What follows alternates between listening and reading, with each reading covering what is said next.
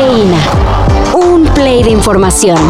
Titulares nacionales, internacionales, música, cine, deportes y ciencia en 5 minutos o menos. Cafeína.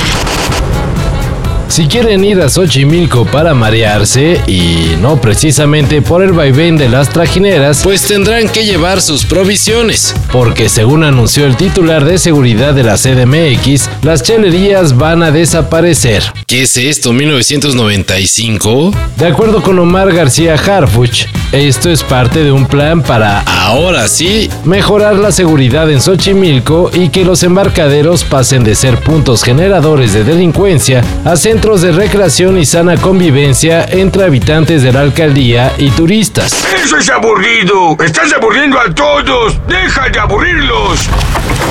Y hablando de chelerías. En ciencia cierta empezó como un tema familiar, porque aquí todas las chelerías son familiares, viene la gente con sus hijos, conviven. Dejó de, venir gente como un poquito más de, de familia, porque vieron más chavos, vieron más fiesta, obviamente. Los dueños del Dolls Drinks, un local dedicado a la venta de licuachelas en Tepito, fueron ejecutados. De acuerdo con las investigaciones, la pareja habría sido asesinada por negarse a pagar el cobro de piso impuesto a locatarios del llamado Barrio Bravo. Una práctica que, como secreto a voces, se atribuye al crimen organizado que ya domina el primer cuadro de la CDMX. Desde 2020, en medio de la pandemia, las ricoachelas del Dolls Drinks se popularizaron haciendo del local un referente de Tepito bajo el lema Puede ser lo que quieras. Se mueve el fútbol mundial. Ayer el técnico del PSG, Christophe Galtier, confirmó la salida de Lionel Messi del club parisino.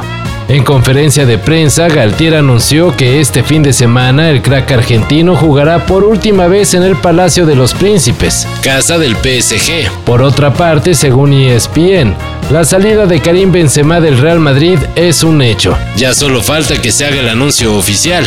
Lo que también falta de confirmar es el futuro de estas estrellas. Según parece, tanto Karim Benzema como Lionel Messi están ya amarrados para jugar en las Águilas del América. No, no, pues, nadie se la puede creer esa. Los dos suenan para ir a Arabia Saudita